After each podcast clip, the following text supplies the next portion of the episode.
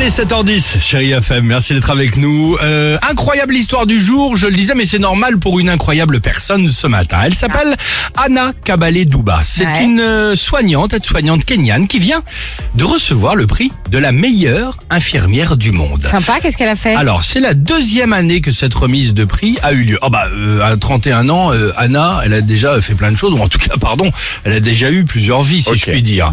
Euh, à 12 ans, elle a été excisée. À 14 ans, elle s'est échappée du mariage forcé organisé par ses parents. À 16 ans, elle a décidé de devenir infirmière. À 16 ans, et depuis, Ah ouais. elle voue sa vie à aider les autres. Et elle a créé donc une école, une école dans son village pour sensibiliser les jeunes filles, mais aussi les petits garçons et les parents, visiblement, et euh, surtout aux violences sexuelles. Son, son but, évidemment, abolir euh, l'excision et les mariages forcés, ce qu'elle a vécu, hein, cette pauvre jeune femme, et permettre surtout aux petites filles et aux femmes d'être euh, libres de leur choix. Et apprendre à tout le monde euh, ce qu'est, évidemment, pardon, la base de tout quand même, un truc qui s'appelle le consentement, quoi. Ouais. Alors, avec ce prix, elle vient de recevoir, superbe histoire qu'on voulait vous raconter aujourd'hui. Elle a quand même tout donné à sa passion, à savoir infirmière, on sait que vous êtes nombreuses et nombreux à nous écouter. Elle vient de recevoir 250 000 dollars pour financer et développer cette école. Génial, C'est non bien, hein, vachement voilà. bien. bravo. Et ben voilà, on voulait Bravo. vous en parler évidemment Belle ce histoire, matin. en effet. De temps en temps, il y a des histoires un peu loufoques, un peu ouais, voilà. folles.